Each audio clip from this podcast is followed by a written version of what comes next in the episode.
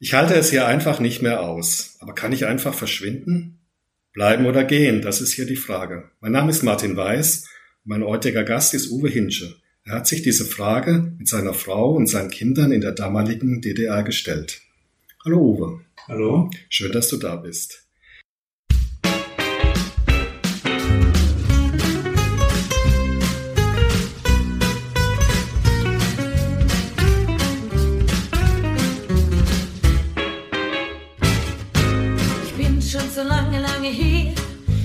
Eingerüstet in meinem Revier. Ist die Flasche ganz voll oder ganz leer?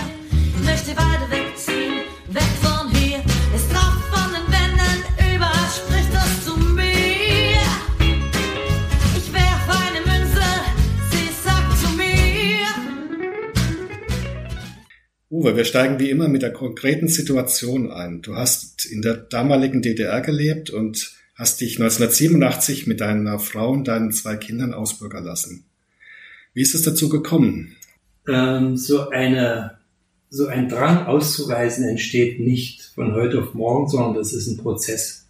Das war ein jahrelanger Prozess, in dem die Entscheidung eigentlich gereift ist zu dieser Ausreise. Ich würde mal sagen, die maßgebliche Zeit, wo dieser Ausreisewunsch sich gesteigert hat, war unser Studium. Das stand oder fand statt 76 bis 80. In der Zeit hat man viel diskutiert und äh, ja, die Gründe für die Ausreise waren eigentlich klar. Wir waren junge Leute, wir wollten die Welt erobern, aber unsere Grenzen waren eng gesteckt. Wir kamen nicht weit.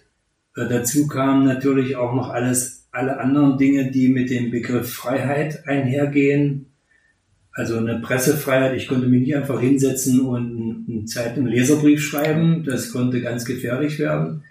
Wenn ich da meine Meinung offen äußern würde über die Zustände in der DDR, die Reisefreiheit, die Pressefreiheit, die Meinungsfreiheit, das war einfach nicht möglich, die Themen offen anzusprechen.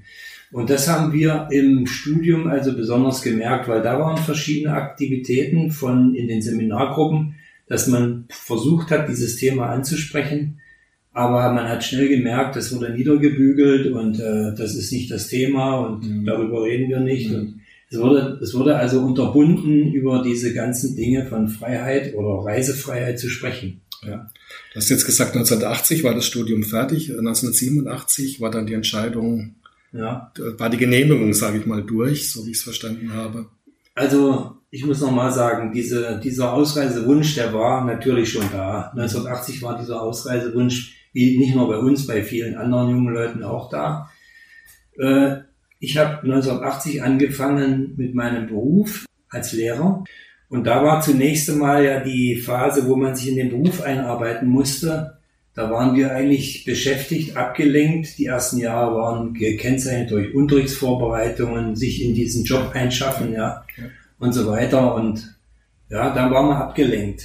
Das große Alarmzeichen kam für uns im April 1984. Da ist äh, ein Studienfreund von mir, mit dem ich auch eng verbunden war und der äh, auch immer mit mir, wir sind im Studium sogar schon, haben wir mal versucht, im ja, nicht ganz nüchternen Zustand da im Fahrzeug wollten wir da die DDR verlassen, aber das war natürlich klar, das haben wir dann unterlassen. Und der hat 1984 im April einen Ausreiseantrag gestellt. Und das war wie wenn jemand die Lampe anknipst. In dem Moment war bei uns dieses Thema wieder absolut Mhm. auf der Tagesordnung. Also ich habe keine ruhige Minute mehr gehabt und ja, das hat uns doll bewegt, weil wir waren junge Leute, wir waren in unserem Leben immer fleißig, hatten gute Schulabschlüsse, sind, haben einen Abschluss gehabt als Diplom-Ingenieur, also heute würde man sagen Master. Ja. Wir könnten stolz auf das sein, was wir geschafft hatten, aber was konnten wir mit dem Ganzen anfangen? Das Mhm. war, Mhm. war also nicht viel wert, ja. Und Mhm. ja, und dann war 84, äh, wie gesagt, dann diese innere Unruhe. Und in dem Sommer 84, um uns selbst zu beruhigen, sind wir in die Tschechei gefahren, um ein paar Tage Urlaub zu machen mit unserer ersten Tochter und haben da ein bisschen abschalten wollen von dem ganzen Thema, sind aber auf diesem, auf dieser Reise mit dem Thema noch mehr konfrontiert worden, als wenn wir zu Hause geblieben wären. Weil in den Ostblockstaaten waren natürlich die Touristen aus den westlichen Ausland sehr willkommen. Und da hat man auf den Zeltplätzen oder Hotels natürlich vorrangig diese Leute Mhm. bedient. Ja, ja. Und das dauerte nicht lange, beziehungsweise war uns das schon klar. Wir sind da eigentlich Touristen zweiter Klasse, was man viel gehört hat, wenn man im, im sogenannten Bruderstaaten im Urlaub war.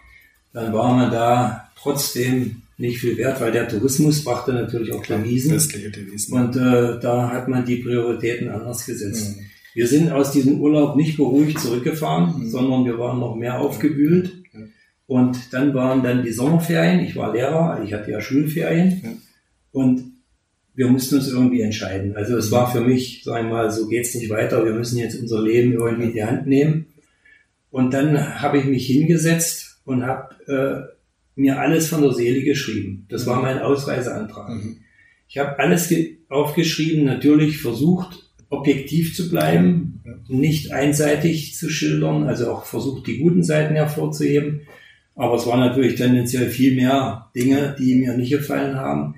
Das habe ich alles in diesem Ausreiseantrag niedergeschrieben, also Reisefreiheit, Meinungsfreiheit, dann die Mangelwirtschaft, die uns immer begleitet hat. Äh, Es war nicht möglich, irgendwas einzukaufen und habe das dann in diesen Sommerferien übergeben oder wir haben das per Einschreiben an die Staatssicherheit oder Abteilung Inneres in Magdeburg, wo wir gelebt haben, Mhm.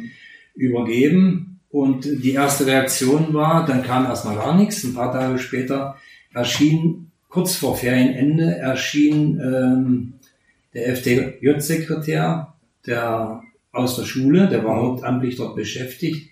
Mit riesengroßen Augen schaute der mich an. Uwe, was hast du angestellt? Was Ja. hast du da gemacht? Was hast du dir da dabei gedacht? Mhm. Der war total äh, neben der Kap, der hat dem Wort konnte es nicht, das hat er nicht verstanden. Mhm. Also ich solle am nächsten Tag in der Schule erscheinen bei meinem Direktor und äh, ja und äh, ich bin dann am nächsten Tag in die Schule und der sagte mir dann natürlich ähnlich, ob ich verrückt geworden sei oder sowas, ja und ähm, sagte, wir müssen jetzt gleich los, wir müssen zur Abteilung Inneres beziehungsweise zum, zur Schulbehörde. Und wir sind dann da bei dieser Behörde gewesen. Der Abteilungsleiter, der oberste Boss der äh, Schulbehörde hieß Bruns. Und der hat natürlich mich da versucht, total zusammenzuscheißen. Dieser, dieser ähm, Ausreiseantrag wäre aus der Luft gegriffen, nichts Mhm. würde stimmen Mhm. nichts würde stimmen und dann war noch einer von der Abteilung Inneres, da sage ich dazu, das war die Staatssicherheit, der war noch mit anwesend und die haben mich natürlich in die Zange genommen, ich solle doch den Antrag zurückziehen. Der Antrag muss zurückgezogen werden, sonst äh, und äh, es wird ihnen nichts passieren, ja, also das, sie können weiter. Mir war natürlich klar, wenn ich das zurückziehe, meine Laufbahn hier in diesem Land ist beendet. Ich habe mich So jetzt hier so. geäußert, ich habe mich geöffnet. Ja, ja, ja. Ja, Aber verstehe ich das richtig? Der Ausreiseantrag war kein Formular, sondern war, war einfach ein Brief. frei formuliert. Frei ja. formuliert. Ja, ja. Ich Das war nicht vorgesehen. ja. nee, das, das war kein Formular Ja, oder ja, sowas. Ja, ja. Mhm. Es war ja so, die DDR hat um internationale Anerkennung gerungen. Die hat Mitte der 60er Jahre und in den 70er Jahren verschiedene Konventionen unterschrieben, die international abgeschlossen worden sind, zum Beispiel die UNO-Konvention für Menschenrechte, Mhm. dann auch die KSZE-Schlussakte von Helsinki, ich glaube 1976 oder Mhm. irgendwann in dem Dreh war das. Und in diesen äh, Konventionen hat sich die DDR verpflichtet, so wie alle anderen auch, Mhm. Jedem Bürger Reisefreiheit zu gewähren. Okay. In der UNO-Konvention steht drin, jeder Mann hat das Recht, jedes Land einschließlich Mhm. seines eigenen zu verlassen. Mhm. Und die DDR hat das, dachte, recht schlau gemacht. Wir erlangen internationale Anerkennung, aber diese Dinge in staatliches Recht umsetzen, da lassen wir uns mal Zeit, da machen wir noch ein bisschen. Ja. Also die haben das nicht in staatliches Recht umgesetzt.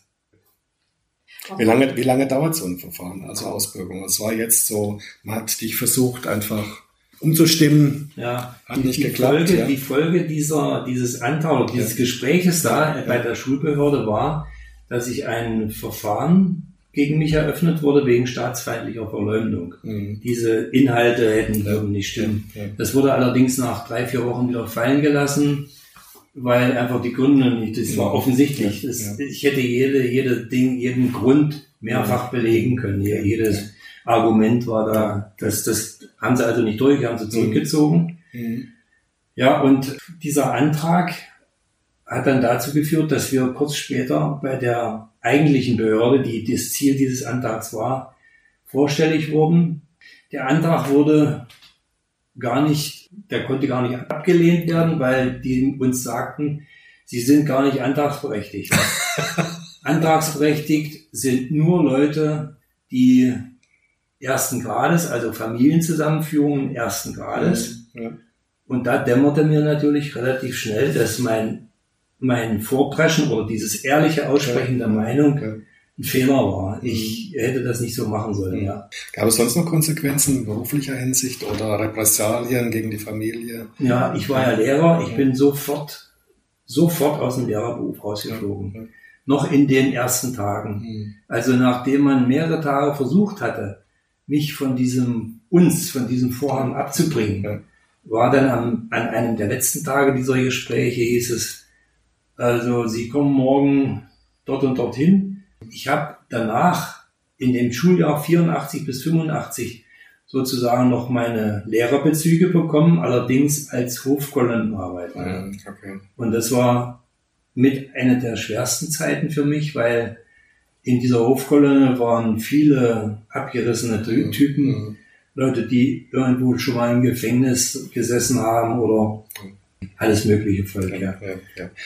Ähm, was für uns dann sehr zugute kam, war, dass wir ähm, Zinnfiguren gießen konnten. Mhm.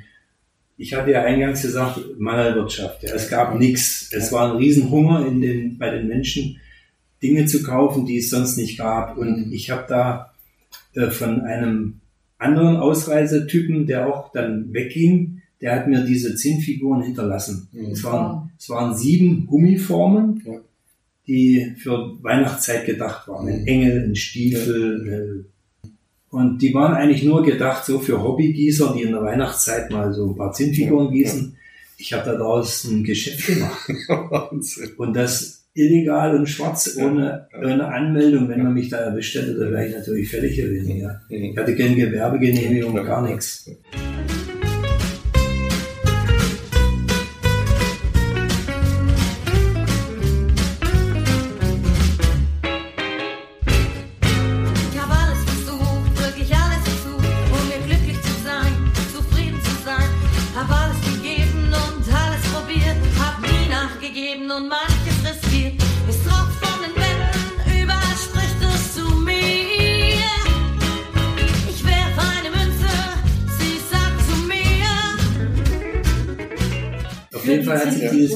Geschäft bombastisch entwickelt. Es war also wirklich, war immer zu tun. Ich habe da an einem Tag von früh bis abends arbeiten müssen, also und das immer zu in der Weihnachtszeit von mhm. September bis Dezember. Und eines Tages bekomme ich eine große Bestellung, also über 40 Serien. Wow. Also das waren 40 mal 7. Mhm. Ich habe dann zu Efi gesagt, äh, das traue ich mir nicht mit der Post zu schicken, das ist mir ja. zu heiß. Ja das fahren wir hin, das liefern wir aus. Und dann habe ich diese 40 Serien gegossen, bin da hingefahren und habe bei der Übergabe der äh, Zinnfiguren festgestellt, dass wir in der Rechtsanwaltskanzlei Dr. Vogel sind. Mhm. Ich weiß nicht, ob der Ihnen was sagt. Ja. Der Dr. oder Professor Vogel, der war zuständig, der war sozusagen Abgesandter der DDR-Regierung oder von, von äh, Honecker. Mhm war zuständig für die humanitären Fragen. Den, da gibt's äh, Filmsequenzen, wo auf der Kliniker Brücke Agentenaustausche stattgefunden haben. Da sieht man den mit dem dicken Mercedes auffahren, ja. als russische gegen amerikanische ja. ähm, äh, Spione ausgetauscht worden sind. Ja. Und der und dem begegnen wir da eigentlich zufälligerweise mit unseren äh, Zinnfiguren. Wir waren da so platt in dem Moment, wir haben da nichts angesprochen. Wir sind raus und sind zurückgefahren und waren fix und fertig, weil wir waren jetzt so nah dran. Wir hätten irgendwo vielleicht einen Draht finden können. Aber wir sind unverrichteter Dinge wieder zurückgefahren. Ein paar Tage später klingelt es bei uns an der Wohnungstür. Äh, ist eine Frau dran ähm, und sagte zu uns, sie haben äh, vor ein paar Tagen 40 Serien ausgeliefert in Berlin. Die, äh, diese Firma, die waren so begeistert, die möchten nochmal 20 Serien. Und dann habe ich gedacht, jetzt müssen wir es am Kragen packen. Dann habe ich die Frau eingebeten und habe der unsere Story erzählt. Wie gesagt, dass wir seit über zwei Jahren schon auf diese, auf unsere Ausreise, auf unsere Ausreise warten äh, ob sie uns nicht irgendwie helfen kann. Und sie war eine Verwandte von, mhm. von dem Vogel. Ja. Und sagte uns, wir bemühen uns, ich bemühe mich um einen Kontakt, ich gebe Ihnen dann Bescheid. Und sie hat uns ein paar Tage später dann auch Bescheid gegeben, wir könnten die Figuren wieder ausliefern und dann mit dem ja. Dr. Vogel sprechen. Wir waren natürlich total aufgeregt, wir waren fix und alle, sind nach Berlin gefahren und haben die übergeben. Und der, sein erster Satz war, ähm, die, diese, dieses Geschäft ist die eine Seite, hat aber mit dem anderen nichts zu tun. Bloß, dass Sie das wissen. Und dann hat er noch gemeint, ja, mit, mit Zinnfiguren werden Sie aber in der Bundesrepublik Ihr Geld nicht verdienen können. So, das ist mir klar. Das wird doch nicht so sein, ja. Ja, und dann hat er, er war kurz angebunden und hat dann gemeint, äh, ich werde mich um die Sache kümmern. Ja, und dann sind wir wieder natürlich euphorisch in dem Moment mhm. von dann gezogen. Ein paar Tage später wurden wir vorgeladen zur Abteilung Inneres und wurden da zusammengehauen. Mhm. Bilden Sie nicht ein, dass Sie jemals rauskommen, integrieren Sie sich immer diese gleiche Leier. Ja. Das wird nichts, Sie kommen ja nicht raus, ja. Mhm. Und äh, da war man natürlich am Boden zerstört, weil wir angenommen hatten, dass die das irgendwie spitz gekriegt haben, dass wir bei dem Vogel waren, ja. Also ihr habt dann gemerkt, mit der, mit der, einen, mit der alten Strategie geht es nicht nee, mit der politischen genau. Schiene. Also, also, ihr müsst äh, da uns. Wir müssen es mehr ins Humanitäre, in diese ja. Richtung schieben. Ja. Allerdings wurde uns auch da gesagt, sie sind nicht antragsberechtigt. Sie sind nicht ersten Grades. Mhm. Sind sie Vater, Mutter und wollen zu ihrer ja. Tochter oder, oder umgekehrt. Mhm. So ist das ja nicht. Sie sind zweiten Grades und das ist nicht, äh, sind sie nicht antragsberechtigt. Das wurde nicht angenommen. Das lief dann so weiter. Wir sind allerdings auf dieser Schiene geblieben, haben das nicht mehr als politisches Statement äh, angelegt und, und so sind wir eigentlich dann, für uns stellte sich das so dar, als ob sich da nichts tut. Mhm. Der Vogel schrieb uns dann, das muss aber schon 86 gewesen sein, hat er uns dann irgendwann geschrieben, äh, einen Satz. Es wird sich im März, April 87 ja. eine positive Regelung ergeben. Das mhm. war's. Mhm. Und wir wieder euphorisch und dann kamen natürlich immer diese Rückschläge mhm. da durch die Behörden, wo wir dann auch immer hin mussten. Ja. Und äh, dann kam nochmal ein Brief, ich kann nunmehr Ihre Akte schließen. Ja. Nur dieser Satz, das war's. Mhm. Aber wir haben natürlich da voll vertraut und waren dann euphorisch, dass das dann wahrscheinlich irgendwann klappen. Wir waren mhm. innerlich vorbereitet. Ja. ja. Und dann kam irgendwann das kann ich nicht mehr genau sagen, ein Brief oder ein Bote, der uns zitiert hat äh, zur Stasi und äh, dort wurde uns eröffnet, wir dürften jetzt einen Antrag stellen. Mhm. Wir, können, wir könnten jetzt einen Antrag stellen. Ja. Wir haben natürlich dann nicht mehr nachgefragt, auf welcher Stand das jetzt ja. ist. Ja. Äh, wir haben den ausgefüllt, ja, und dann lief das so langsam an. Dann hat man einen Laufzettel bekommen, war so ähnlich. Mhm. Da musste man sich von den Behörden äh, abmelden. Mhm. Ich musste zum Wehrkreiskommando meinen Wehrpass abgeben oder degradiert zum Soldaten. Aber es war, war bekannt, mhm. und das ist auch das große Risiko, dass wir vielleicht auch ein bisschen blauäugig eingegangen sind als junge Leute, macht man solche Sachen, ja. Wir hatten Kinder und waren damit natürlich auch angreifbar. Mhm. Was, was durftet ihr denn mitnehmen? Seid ihr mit dem Koffer äh, dann gegangen? Ja, also die, die Umzugswagen gab es ja nicht. Als Gepäck war erlaubt pro Person ein Koffer. Wir hatten vier Koffer, mhm. pro Person ein Koffer. Mhm. Die waren relativ füllig, das waren, klar. da passte eine Menge rein, da haben unsere Klamotten reingepasst. Mhm. Und dazu gab es noch die Möglichkeit, einen kleinen Container zu packen. Ja. Da haben wir dann Bettwäsche, Bücher. Ja. Allerdings war es auch wiederum so, dass die Bücher ähm, vorgelegt werden mussten. Es wurde äh, aussortiert, sind diese Bücher, äh, weiß ich nicht mehr, sind die jetzt staatlich anerkannt oder, sind die genehm oder sind, haben die irgendwelchen neonazistischen Inhalt, solche Sachen. Hast du deine Entscheidung bereut? Würdest du heute anders entscheiden? Also es war jetzt ein langer, langer Weg, auch mit beruflichen und privaten Opfern und Konsequenzen.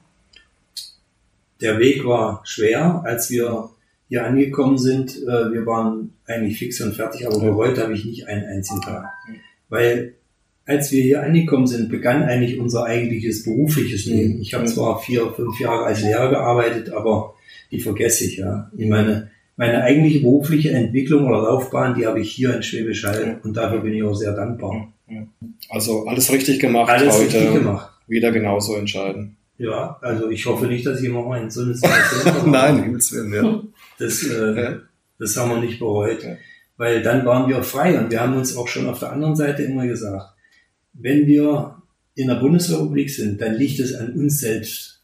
Es ist nicht irgendwie ein Bekenntnis zu einer Partei, sondern das ist, wir müssen das machen, wir müssen es schaffen oder wir schaffen es nicht. Ja. Und das war uns Ansporn und da haben wir uns natürlich die größte Mühe gegeben, dass wir da auf die Füße fallen. Und das hat ja auch geklappt, ja. Ja, super. Vielen Dank, Uwe. Danke für das Gespräch und äh, deine Geschichte. Das war Bleiben oder Gehen, der Podcast mit Martin Weiß. Wenn du keine weitere Sendung verpassen willst, abonniere einfach den Kanal.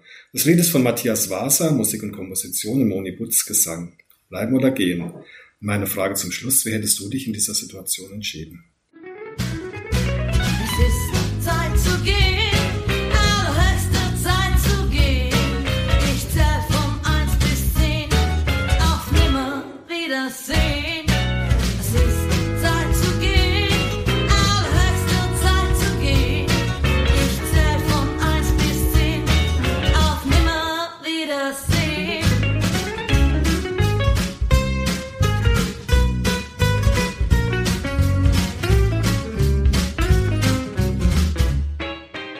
Abschluss noch drei Fragen an dich. Kopf, Bauch oder Herz? Wie entscheidest du? Bauch und Herz sind immer mit dabei, aber der Kopf entscheidet.